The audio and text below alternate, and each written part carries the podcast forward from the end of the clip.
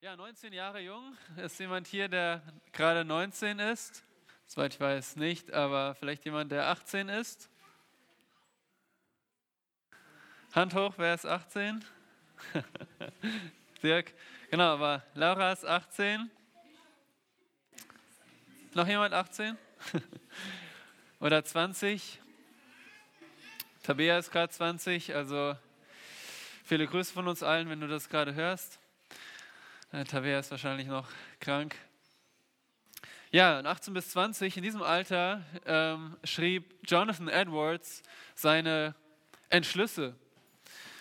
Jonathan Edwards war der Sohn eines Pastors in den amerikanischen Kolonien zur Zeit der großen Erweckung.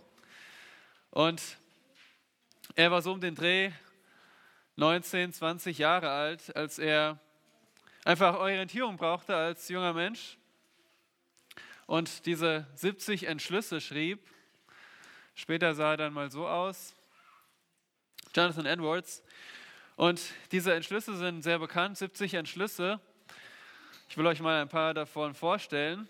Zum Beispiel schrieb er, so in einem Alter wie Laura jetzt ist, schrieb er, ich bin entschlossen, das zu tun, was am meisten zu Gottes Ehre, zu meinem eigenen Besten und zu meiner Freude dient. Dies will ich mein Leben lang tun, ohne Rücksicht auf meine Zeit, sei es jetzt oder unzählige Jahre von hier an. Sein erster Entschluss. Und dann sein, zum Beispiel sein fünfter, ich bin entschlossen, keine Zeit zu verlieren, sondern sie auf die bestmögliche Art und Weise zu nutzen. Entschluss Nummer 16. Ich bin entschlossen, über niemanden negativ zu reden, sodass es zu seiner Unehre geschieht. Aus keinem anderen Beweggrund, außer wenn es wirklich zu seinem Besten dient. Oder Entschluss Nummer 34. Ich bin entschlossen, in Schilderungen und Berichten meinerseits nichts anderes als die reine und einfache Wahrheit zu sprechen. Schrieb er mit 19, 20 Jahren. Oder Nummer 56. Ich bin entschlossen, den Kampf gegen meine eigene Verderbtheit weder, aufzu weder aufzugeben, noch darin nachzulassen, wie erfolglos ich auch sein mag. Nun, Jonathan Edwards war kein perfekter, sündloser Mensch. Er hat selbst eingestanden, dass er seine Entschlüsse wiederholt gebrochen hat. Aber eins können wir von ihm mitnehmen. Er war entschlossen. Er war entschlossen, so zu leben. Er hat immer diese Ausrichtung gehabt und das ist so ein Kontrast zu unserer heutigen Zeit. Wir leben in einer Zeit der Unentschlossenheit. Welche Beispiele fallen euch vielleicht ein?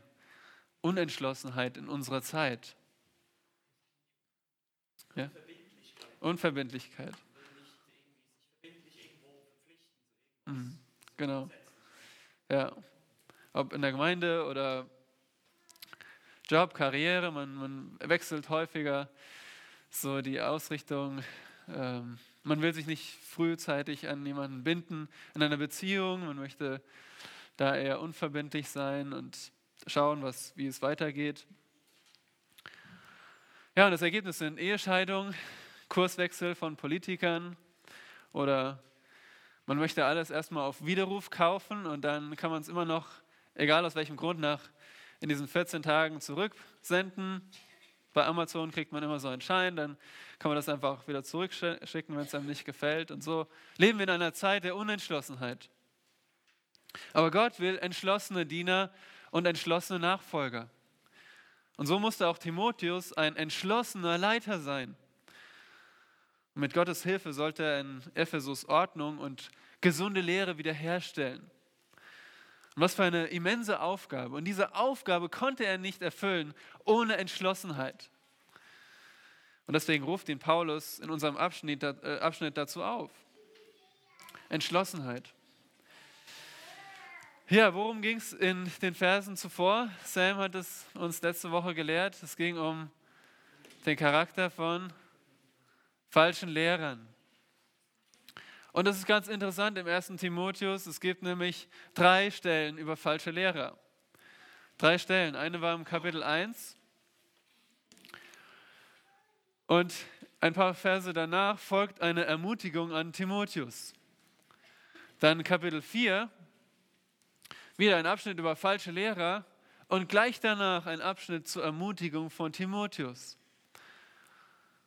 Nun, Jetzt dürft ihr raten, was im Kapitel 6 passiert.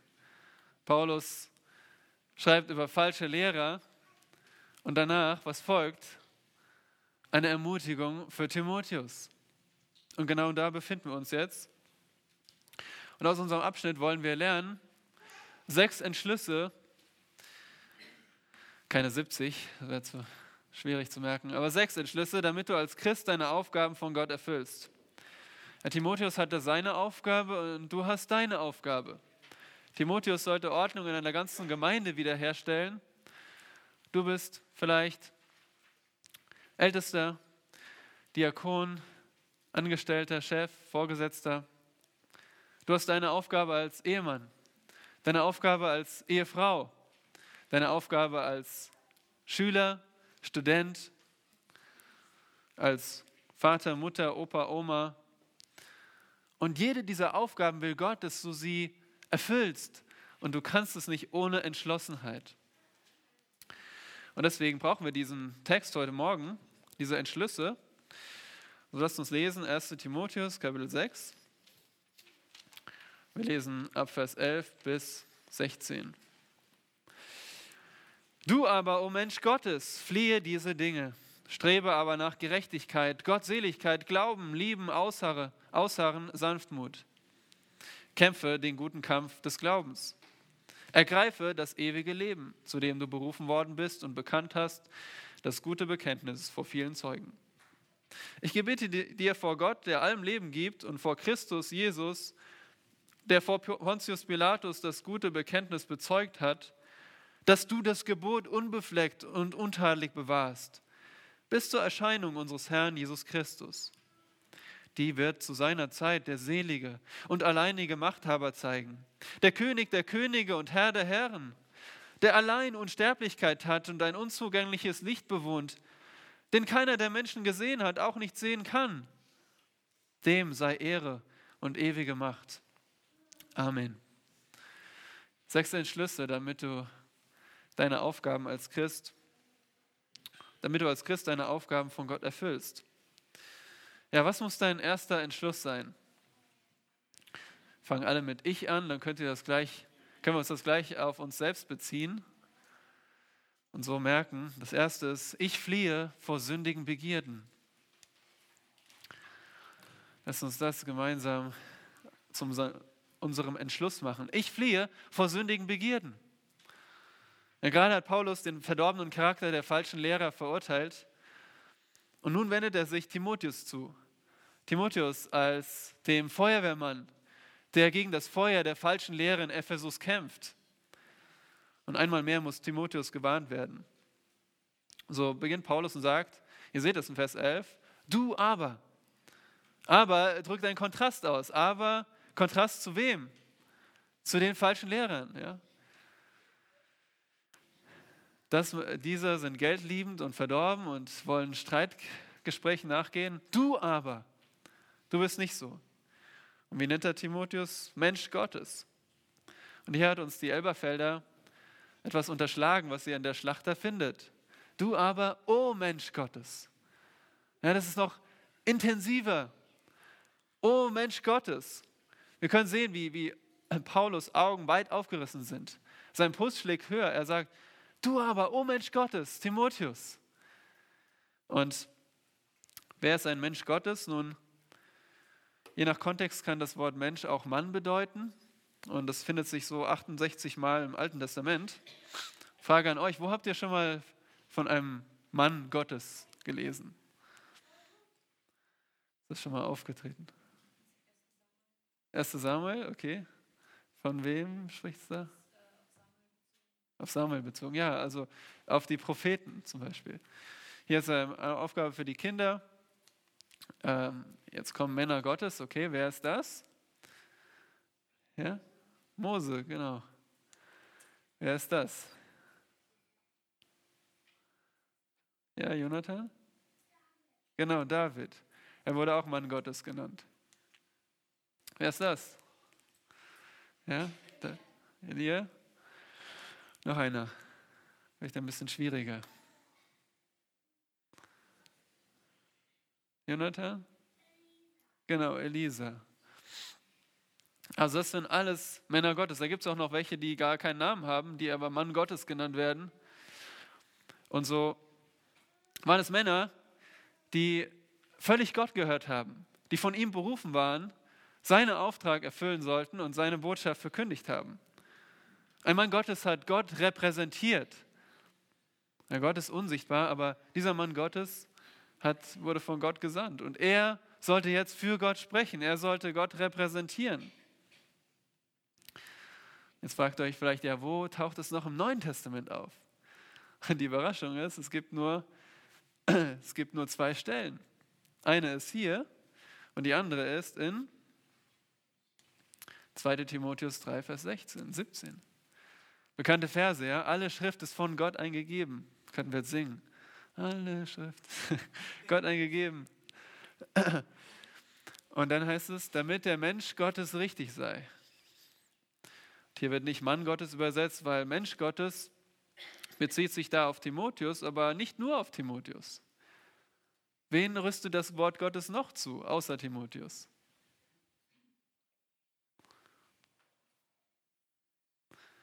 Wen noch? Wie? Dich? Ja, und alle hier. Jeder. Jeder von uns wird es durch das Wort Gottes zugerüstet. Und in einem gewissen Sinne sind wir alle Menschen Gottes. Wir alle folgen diesen Vorbildern nach, die das Wort Gottes lehren und vorleben.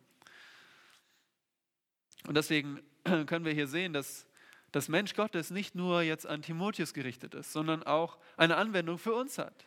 Und deswegen sind wir alle in unserem Text, finden wir uns wieder. Der Mensch Gottes ist das Vorbild, der Leiter in der Gemeinde, wie ein Timotheus, wie ein Paulus. Aber wir alle sollen ihn nachfolgen, wir alle sollen sie nachahmen und deswegen sind wir alle angesprochen. Deswegen können wir jetzt alle Befehle, die jetzt folgen, auf uns anwenden. Also nicht nur Pascal und Dieter, die hier offiziell Männer Gottes sind, die Gott repräsentieren. Nicht nur sie sollen diese Befehle ausführen, sondern wir alle. Wir alle sind jetzt angesprochen. Der erste Befehl heißt einfach kurz, fliehe diese Dinge.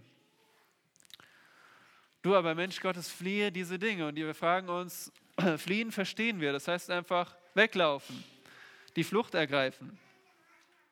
Aber was sind diese Dinge? Was denkt ihr? Was sind diese Dinge? Ja, Steffi? Genau. Wie bitte? Geldliebe, ja. Selma, das ja so gut zusammengefasst. Die falschen Lehrer sind aufgeblasen, ahnungslos, aggressiv, aufreibend, armselig, anmaßend. Sie haben falsche Lehre verkündigt, sie haben sich gestritten, sie waren neidisch und vor allem geldliebend. Und diese Dinge, all diese Dinge, denen musst du fliehen sagt Paulus. Und gerade diese Geldgier, diese Gier nach Reichtum findet sich so häufig bei Männern, die Leiter sind, wieder.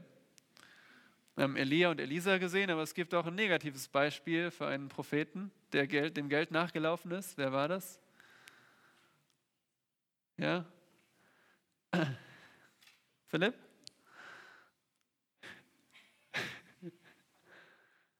Ja, es war nicht Philipp, aber es war Biliam. Ja. Biliam ist ein Beispiel oder, oder ein Judas, ein Demas. Und heute sind es die Verkündiger des Wohlstandsevangeliums, die auch Sam genannt hat. Männer, die sagen, Gottseligkeit heißt Geldgewinn. Bei all diesen Begierden heißt die Maßnahme, fliehe, renn weg.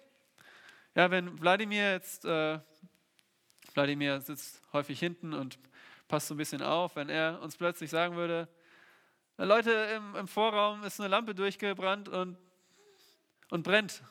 Was würden wir machen? Wie? Fliehen. Wohin? Ja, Notausgang, genau richtig. Also können wir gleich eine Sicherheitseinweisung draus machen. Notausgang ist hier vorne.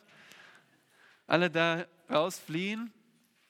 Das würden wir machen, wenn Gefahr vorhanden ist. Und genauso geht es um diese Dinge, bei diesen Dingen. Es ist interessant, dass Paulus nicht sagt, fliehe vor diesen Menschen, er sagt, fliehe vor diesen Dingen. Nun, wie können wir vor den Dingen fliehen? Ist die Lösung jetzt einfach den Ort zu wechseln? Jetzt bei dem Neid oder bei der Streitsucht, Geldliebe? Reicht es da, wenn wir einfach an einen anderen Ort gehen? Nein, Saskia schüttelt den Kopf. Warum nicht? Ja? Genau, weil die Dinge in uns drin sind. Ja, die sündigen Begierden kommen aus uns selbst heraus. Die Lösung ist nicht wegzurennen, sondern wir müssen dagegen kämpfen, so wie Petrus sagt, enthaltet euch der fleischlichen Begierden, die gegen die Seele streiten, 1. Petrus 2, Vers 11. Wir müssen die aktiv verleugnen. Wie machen wir das? Drei, drei äh, Anwendungen. Hier ist nochmal der Notausgang. Fliehe. Wie machen wir das? Nun, zuerst müssen wir unsere Gedanken beurteilen.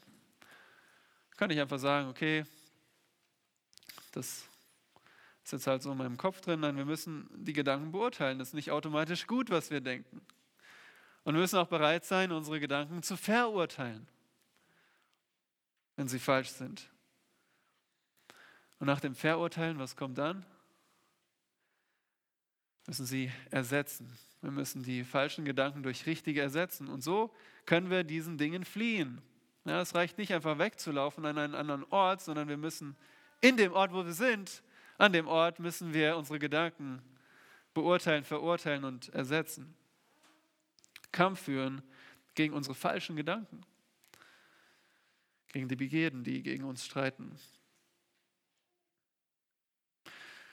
Ja, und so gehörten die falschen Lehrer in Ephesus, sie gehörten dem Geld. Sie waren Männer des Geldes, Menschen des Geldes und Timotheus war ein Mensch Gottes, ein Mann Gottes.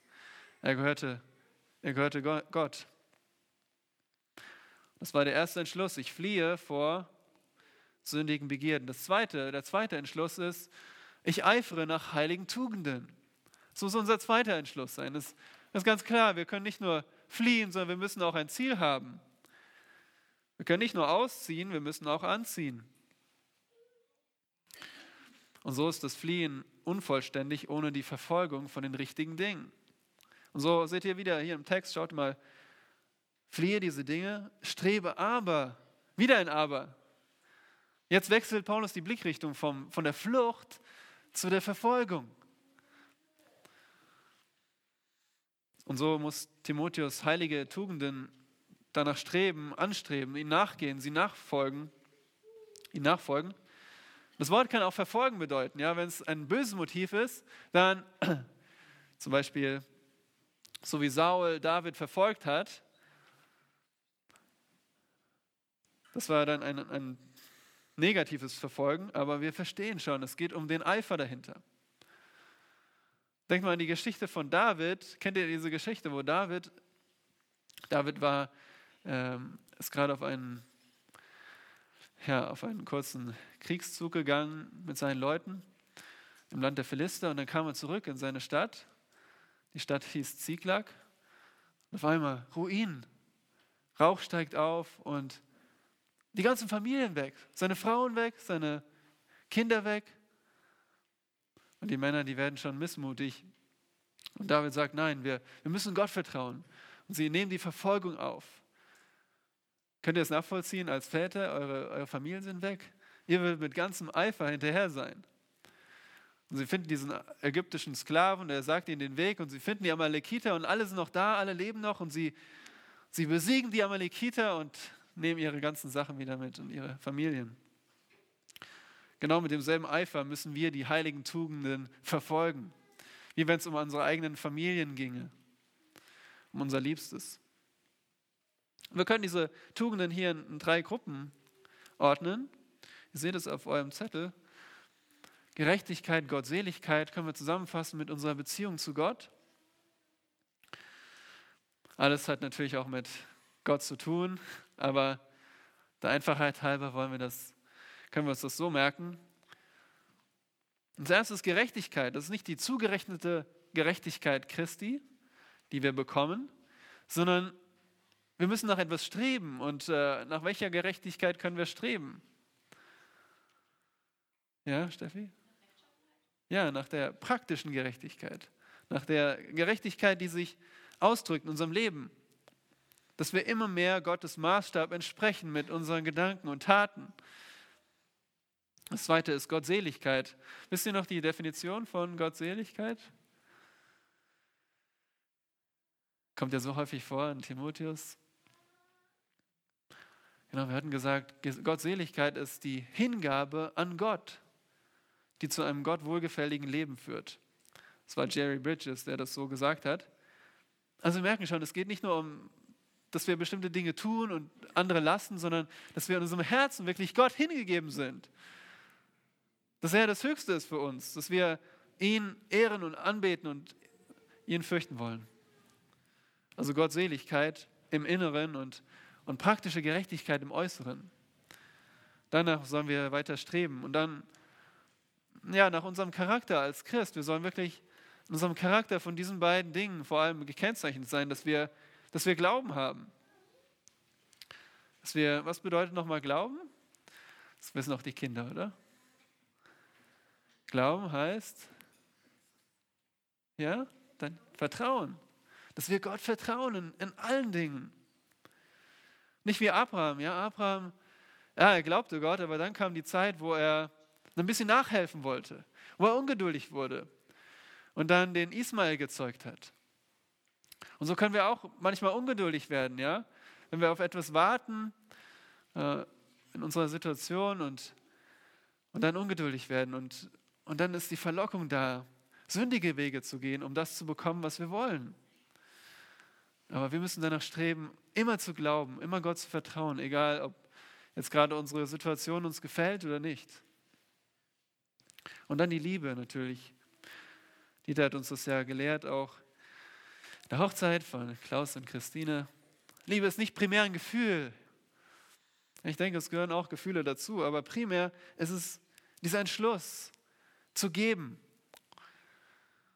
Und wir lesen im 1. Johannes 4, Gott ist die Liebe. Wie hat Gott seine Liebe zu uns gezeigt? Was hat er gemacht? Ja, er hat seinen Sohn gegeben. Er hat geopfert. Und so heißt Liebe geben und opfern. Immer auf das Wohl des anderen bedacht sein. Und Liebe kann hier Liebe zu Gott oder zum Nächsten sein. Und das drückt unseren Charakter aus als Christen. Und schließlich noch, unsere Reaktion auf Druck zeigt auch, wer wir sind. Danach müssen wir streben, dass wir richtig auf Druck reagieren. Wir kennen das alle, oder? Wer hat schon mal Stress gehabt? Ja, denken wir alle. Und wie reagieren wir darauf? Paulus sagt, äh, strebe nach Aussagen. Das heißt nicht einfach nur zu warten und Däumchen zu drehen, das heißt wörtlich darunter bleiben, aktiv zu sagen, ich bleibe jetzt in dieser schwierigen Situation, ich gehe da durch mit Gott. Und natürlich, weil wir auf etwas warten, wir warten auf die Wiederkunft Jesu, wir, wir wollen Gott unseren Auftrag ausführen hier auf der Erde. Wir wollen treu bleiben und, und das bedeutet alles dieses Ausharren, dieses darunterbleiben, unter dem Druck bleiben. Und schließlich noch Sanftmut. Sanftmut ist das Gegenteil von Neid und Selbstsucht in Jakobus 3. Sanftmut ist einfach sich unter Kontrolle haben, ja? Und bereit sein, Rechte aufzugeben, nicht zornig zu werden, wenn wir kritisiert werden, das ist der Sanftmütige. Und so sollen wir auf Druck und darauf reagieren, wenn andere nicht einverstanden sind mit uns, wenn wir Konflikte haben. Dass wir nicht auf einmal aufbrausen und explodieren, sondern dass wir, dass wir erstmal umsichtig sind. Erstmal ruhig bleiben. Und das musste auch Timotheus, oder? Wenn ihr euch daran, wenn ihr euch vorstellt, wie die falschen Lehrer alle möglichen Irrlehren verbreitet haben, irgendwelchen Quatsch erzählt haben, und wahrscheinlich würde man am liebsten dann einfach mal dazwischen gehen und sagen, komm, geh mal runter von deiner Kanzel da. Aber er sollte trotzdem immer sanftmütig bleiben. Denn der Zorn des Menschen bewirkt nicht die, den Willen Gottes, heißt in Jakobus, oder? Also, wir müssen vor dem Bösen fliehen und dem Guten nachlaufen. Das ist ganz einfach. Ganz einfach gesagt. Und ja, das bedeutet dann praktisch, dass wir diesen sechs Tugenden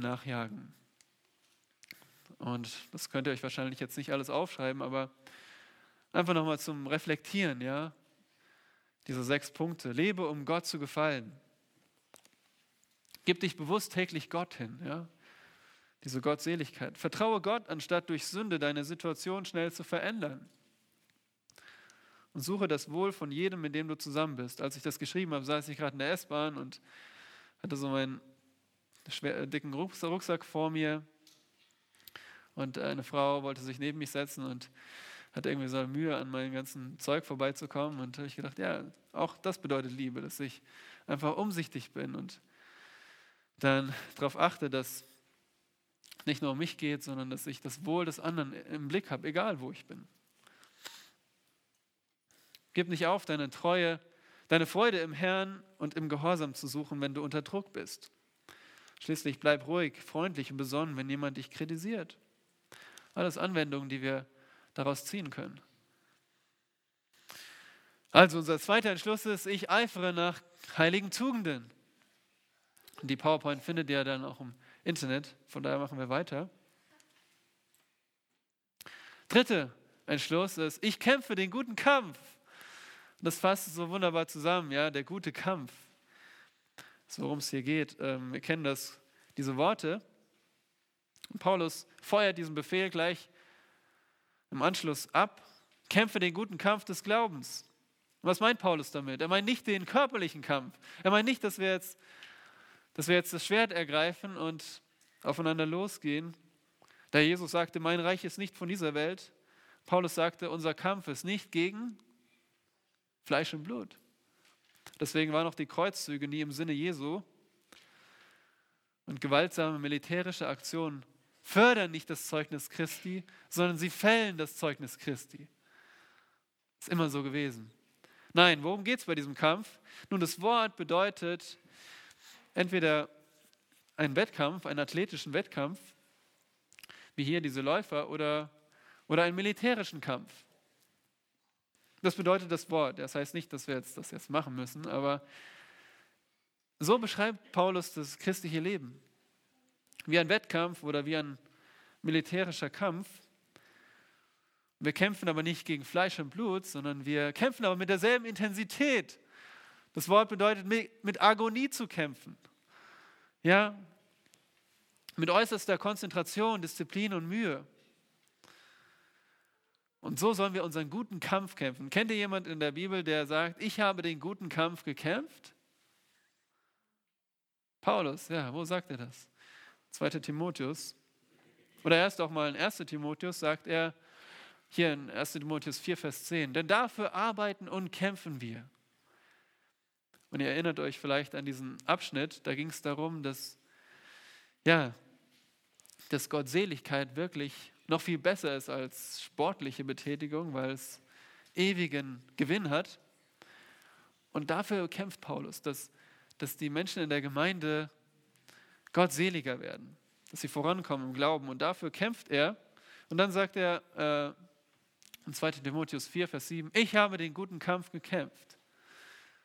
Und jetzt wird es hoffentlich so ein bisschen bildlicher, ja? was der gute Kampf ist. Was hat Paulus gemacht? Zuerst erinnert euch noch, bevor er Christ war, was hat er gemacht mit den Christen? Ja, verfolgt,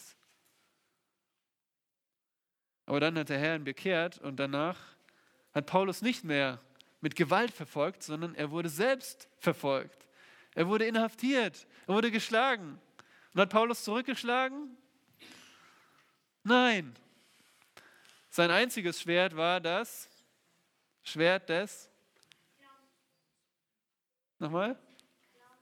Des Geistes, gell? Schild des Geistes und Schwert des Schild des Glaubens und Schwert des Geistes. Das Schwert ist das Wort Gottes. Und so beschreibt Paulus den guten Kampf hier mit zwei Merkmalen. Zum einen, ist der gute Kampf. Ja? Es ist für eine gute Sache. Wir hören das häufig, oder so. Ähm,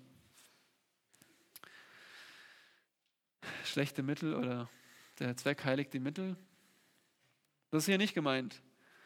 Der Kampf ist kein schlechtes Mittel für einen guten Zweck. Dieser Kampf ist der, das gute Mittel für den allerhöchsten Zweck. Das ist der gute Kampf. Es ist nicht so, okay, dann Kämpfen ist nicht gut, aber wir machen es für eine gute Sache. Nein, der ganze Kampf ist gut, der ganze Kampf ist nobel.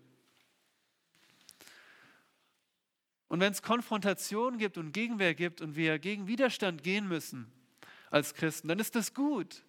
Das ist nicht schlecht. Das ist nicht lieblos oder, oder archaisch oder mittelalterlich. Nein, wir müssen kämpfen, wir müssen konfrontieren. Und das wofür? ist der gute Kampf des Glaubens. Ja, es geht um den Glauben. Jetzt die Frage an euch wieder. Im, in diesen Timotheusbriefen, in den Pastoralbriefen, wofür steht der Glaube häufig, wenn es um den Glauben geht? Wisst ihr das noch? Was ist der Glaube?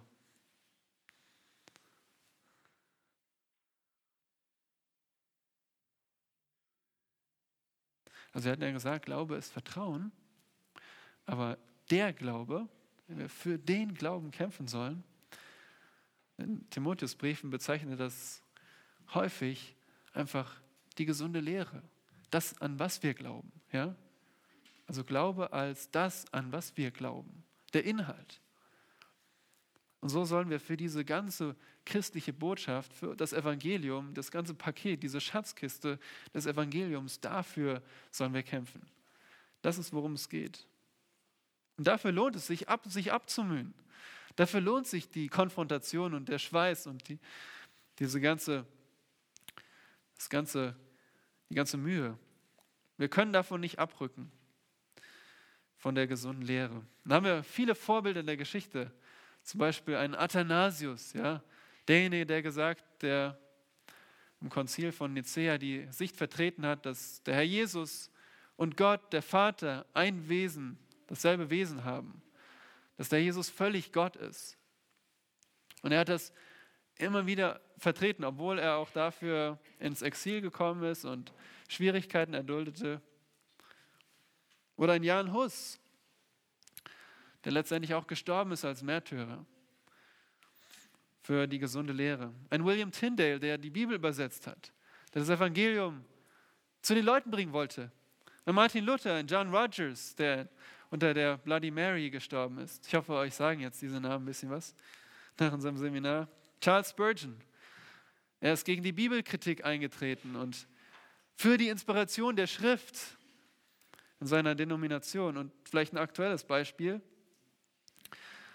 Vielleicht kennen einige von euch noch die Studenten aus dem theologischen Seminar Elstal, die mal hier auch zu Besuch waren.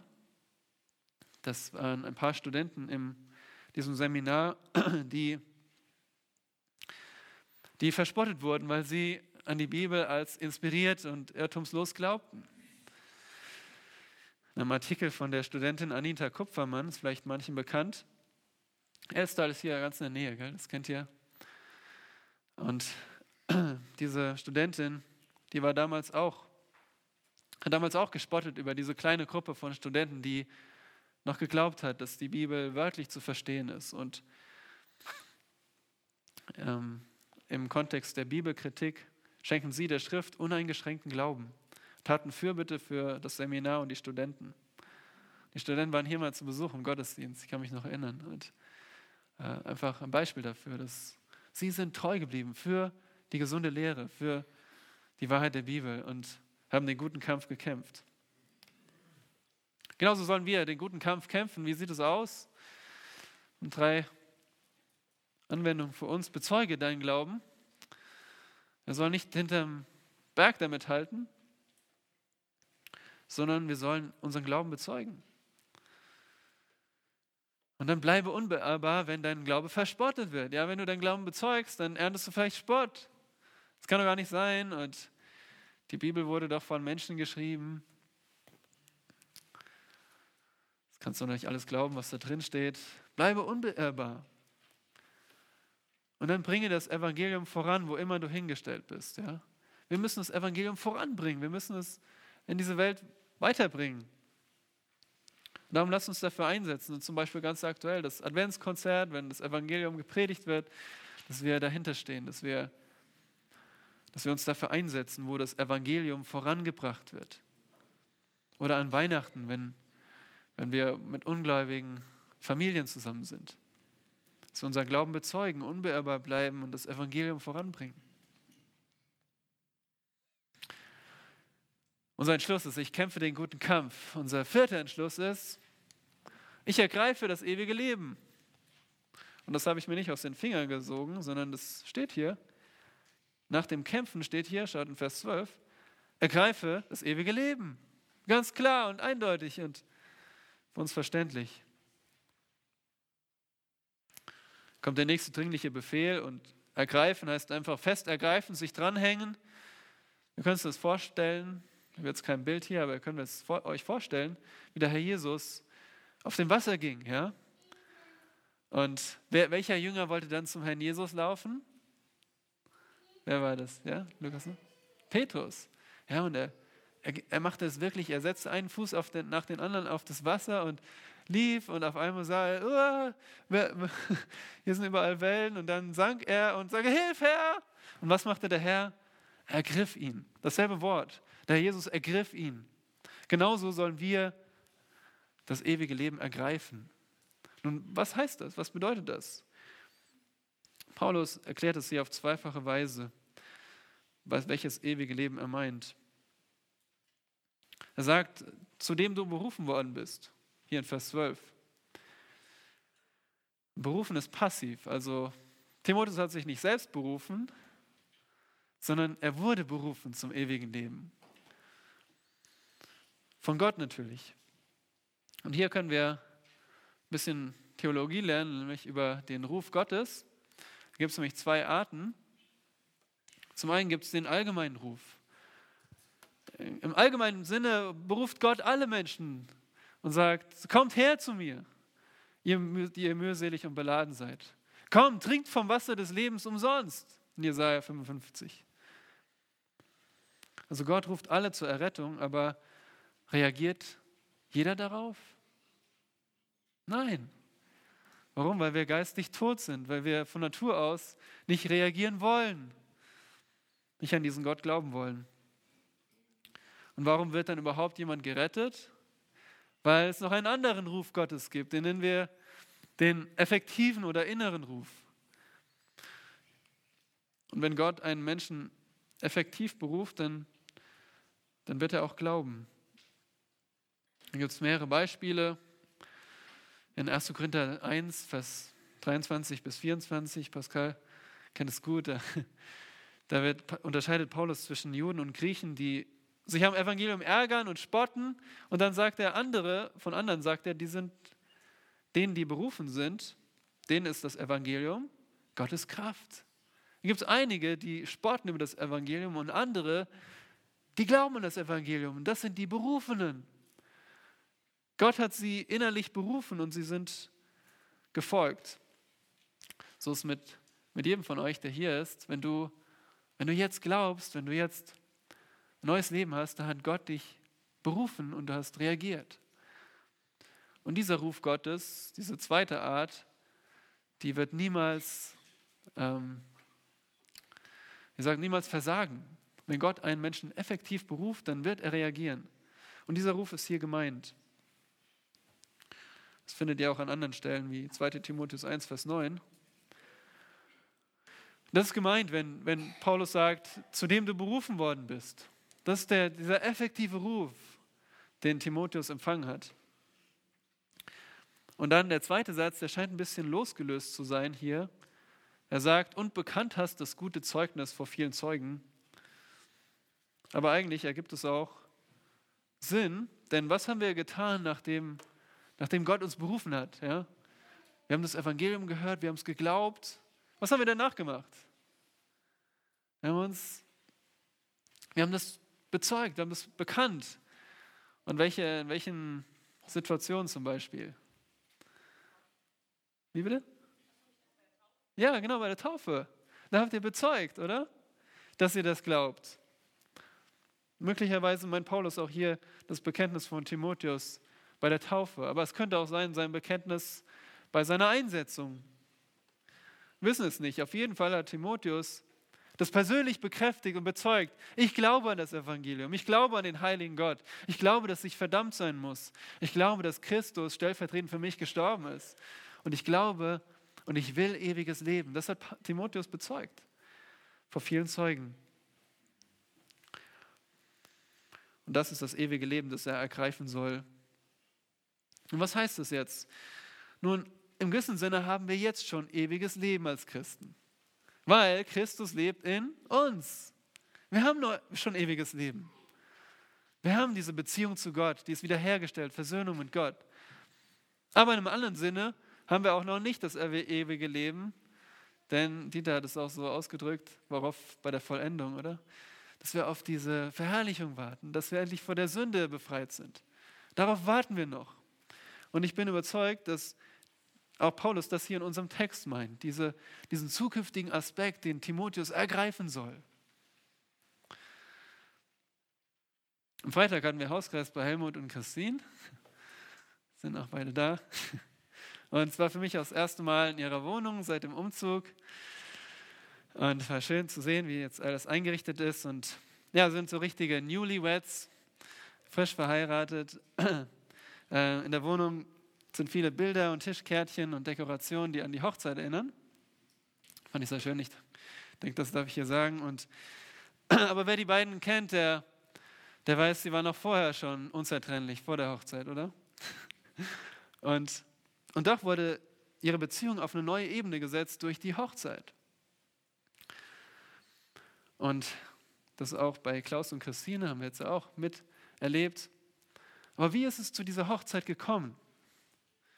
Nun, Helmut und Christine oder Klaus und Christine, die haben sich einfach nicht, haben sich nicht einfach zu Hause hingesetzt und gesagt, ja, ich warte jetzt mal, bis es die Hochzeit kommt, oder? Nein, die sind aktiv geworden, ja, die sind darauf zugegangen, ja.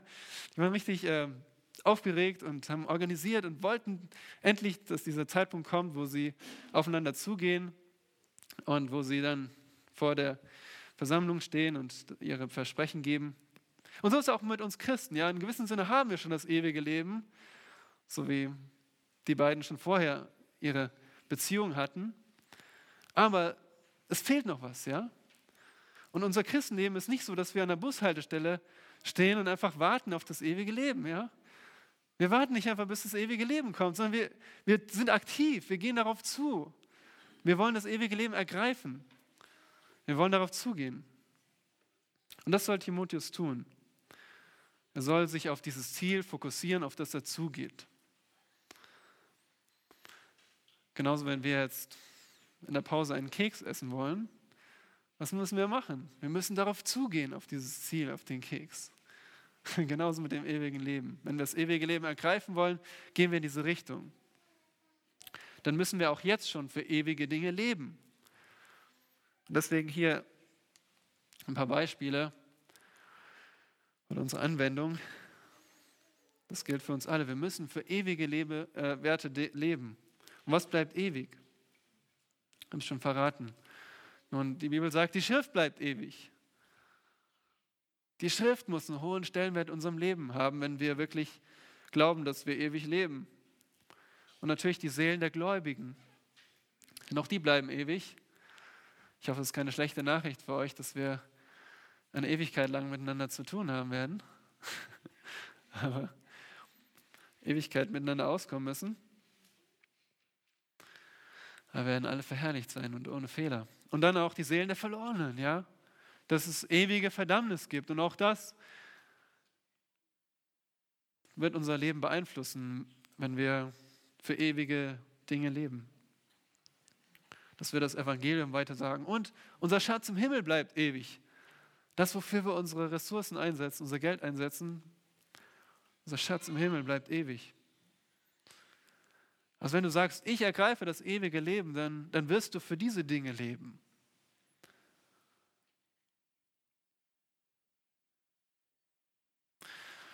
Ja, was muss unser fünfter Entschluss sein? Unser fünfter Entschluss ist, ich bewahre die Anforderungen von Gott. Und hier holt Paulus jetzt ein bisschen weiter aus. Und er ruft Zeugen an. Und diese zwei Zeugen sind Gott der Vater und der Herr Jesus Christus. Und sagt er hier in Vers, Vers 13, seht ihr das, ich gebiete dir vor Gott, der allem Leben gibt, und vor Christus Jesus, der vor Pontius Pilatus das gute Bekenntnis bezeugt hat. Gott gibt allem Leben. Gott ist der Lebensspender. Ja? Gott, Gott hat unser Leben in der Hand. Und das ist eine Ermutigung für Timotheus, weil Timotheus, Gott hat auch dein Leben in der Hand. Gott erhält dein Leben. Und dann noch eine Ermutigung, Christus Jesus. Was hat Jesus gemacht? Er hat das gute Bekenntnis bezeugt. Woran erinnert euch das gute Bekenntnis? In unserem Text. Vers 12, oder? Steht schon, da steht schon ein gutes Bekenntnis. Timotheus, du hast ein gutes Bekenntnis bezeugt und der Herr Jesus auch. Vor Pontius Pilatus. Wer war Pilatus? Wer war Pilatus?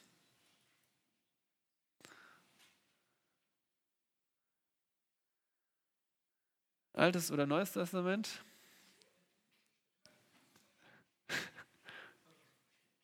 Wie Neues, gut. Und Lukas nur? Ja, König, also er hatte Macht, er war ein Statthalter, Statthalter von Judäa. Und der Jesus stand vor ihm an diesem Passamorgen. Und welches Bekenntnis hat der Herr Jesus abgelegt? Was hat er gesagt? Ja? Was hat er über sich selbst gesagt, Svenja? Ja, dass er Gottes Sohn ist, dass er der König der Juden ist. Er hat ihn gefragt, bist du der König der Juden? Und der Jesus hat es bejaht, ich bin der König der Juden. Und dafür wurde er verurteilt. Letztendlich wurde der Jesus nach römischem Recht für Hochverrat verurteilt, weil er sich zum König gemacht hat. Obwohl Pilatus nicht davon überzeugt war, dass er wirklich schuldig ist, aber das war sein, das stand auf seinem Kreuz, oder? König der Juden. Er hat sich zum König gemacht. Und dafür verdient er den Tod. Und der Herr hat in diesem Bekenntnis festgehalten, egal was es ihn kostet. Und genauso soll Timotheus an dem Bekenntnis festhalten, egal was es ihn in Ephesus kostet. Und das ist die Ermutigung und gleichzeitig die, ja, diese Stärkung für Timotheus. Und dann kommt der eigentliche Befehl, ich gebiete dir, und hier geht es weiter dass du das Gebot unbefleckt und unteilig bewahrst.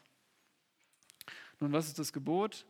Gibt es verschiedene Vorschläge. Ich denke, hier im Kontext gibt es nichts, was das einschränkt. Also wiederum die Gesamtheit der gesunden Lehre, das Evangelium, das im Zentrum steht, Gottes Anforderung an uns. Ja, ist, auch das Evangelium ist ein Gebot, ja. Tu Buße und glaube an das Evangelium. Und so ist Gottes Wort an uns im Kern eine Anforderung. Es ist nicht nur Information, sondern eine Anforderung. Gott will etwas von uns. Und diese Anforderung sollen wir bewahren vor Befleckung, vor Vorwurf, so wie ein Opfertier makellos sein musste. Und was bedeutet das jetzt praktisch? Nun, Einige von euch haben schon mal ein Auto ausgeliehen. Wir haben auch äh, kürzlich einen, Mietwagen ausgeliehen und war noch ganz neu, keine 10.000 Kilometer. Und am Anfang sind wir da einmal rumgegangen und geschaut, ob irgendwelche Kratzer da sind. Nicht, dass nachher gesagt wird, ja, das, du hast einen Kratzer verursacht. Und dann natürlich fährt man besonders vorsichtig, oder? Beim Abbiegen, beim Einparken, was nicht das eigene Auto ist.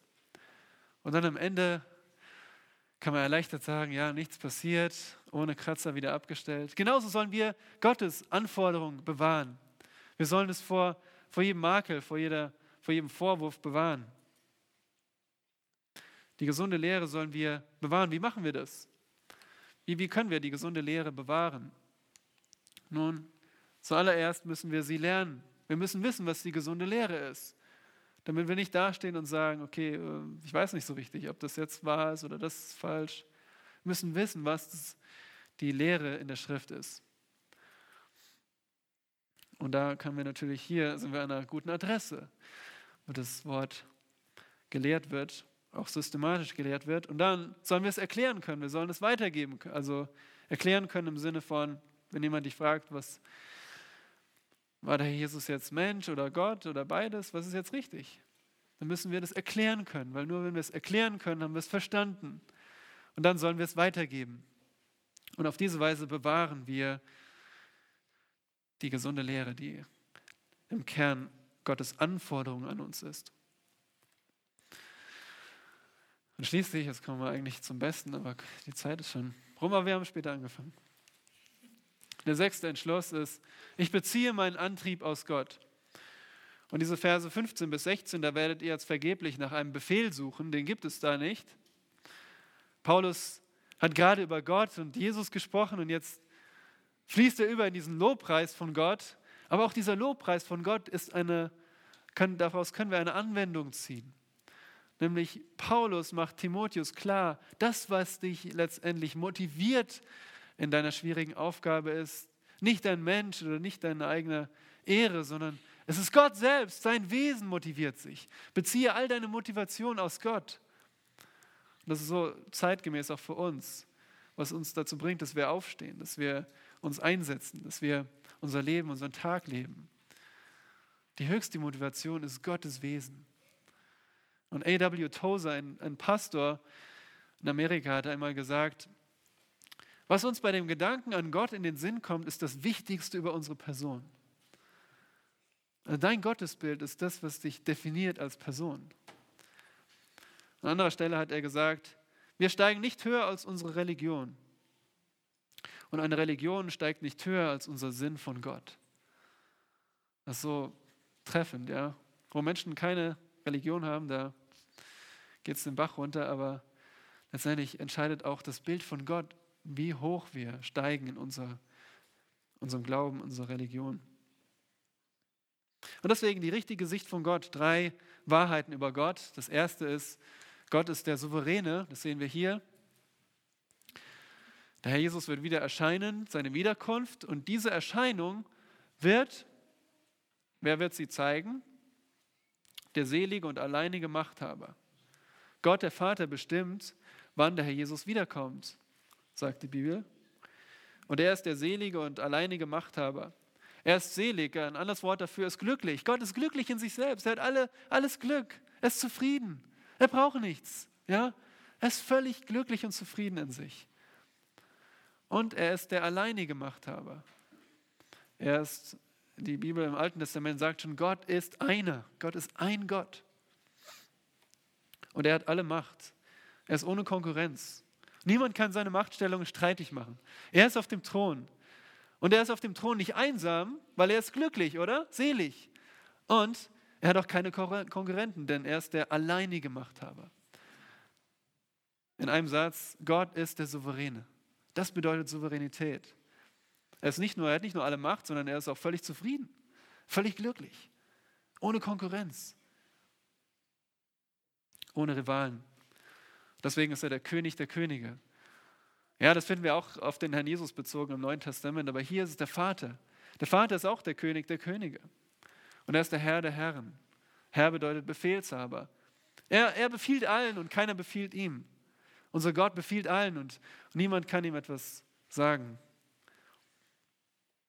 Und das ist so wichtig für Timotheus. Weil Gott souverän ist, braucht Timotheus sich nicht zu sorgen. Weil Gott souverän ist, braucht Timotheus nicht andere Leute zu manipulieren. Weil Gott souverän ist, braucht Timotheus keine Kompromisse eingehen. Weil Gott sitzt auf dem Thron. Er ist der Souveräne. Und zweitens, Gott ist der Ewige. Dann sagt Paulus hier in unserem Text, der allein Unsterblichkeit hat. Und wörtlich, er ist todlos. Er kann nicht sterben. Gott kann nicht sterben. Er ist unsterblich. Er ist das absolute Leben. Er hat Leben in sich selbst. In seinem Wesen ist er unsterblich. Jetzt die Frage natürlich, wie passt es mit dem Herrn Jesus zusammen? Der Herr Jesus ist am Kreuz gestorben. Genau. Wie geht das, wenn Gott nicht sterben kann? Nun, der Jesus ist wahrer Mensch und wahrer Gott. Und als Mensch ist er gestorben. Sein menschlicher Leib starb, Aber in Bezug auf seine göttliche Natur ist der Herr Jesus nie gestorben. Und trotzdem hat er als Gott auch den Tod mitgeschmeckt. Das ist für uns ein Geheimnis. Aber selbst als Gott hat er den Tod mitgeschmeckt, denn er ist als ganze Person gestorben. Aber in seinem Wesen kann Gott nicht sterben. Der Tod kann ihm nichts anhaben. So wunderbar. Gott ist der Ewige. Er ist, hat nicht nur einen Anfang, so wie wir, sondern er hat keinen Anfang. Ohne Anfang, ohne Ende. Er ist unsterblich und er ist ewig. Das ist unser Gott. Und drittens, Gott ist der Heilige. Wir sehen hier, der in einem unzugänglichen Licht bewohnt. Gottes Licht, sagt die Bibel immer wieder. Ich kann mich noch erinnern, Pascal hat das immer wieder betont in 1. Johannes 1. Gell? Licht bedeutet Reinheit und Wahrheit. Er ist moralisch rein, er ist, er ist wahr. Das bedeutet sein Licht. Das vollkommen Licht. Und deswegen wird auch im Alten Testament immer wieder mit Licht gezeigt. Auf dem Berg Sinai oder vor dem Volk Israel. Er ist Licht.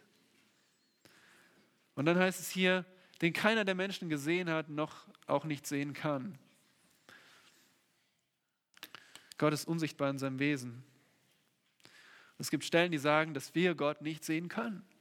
Gott ist unsichtbar, er ist Geist. Auf der anderen Seite gibt es auch Stellen, die sagen, dass wir Gott sehen werden. Dass die reinen Herzens sind, werden Gott schauen. Wie passt es zusammen?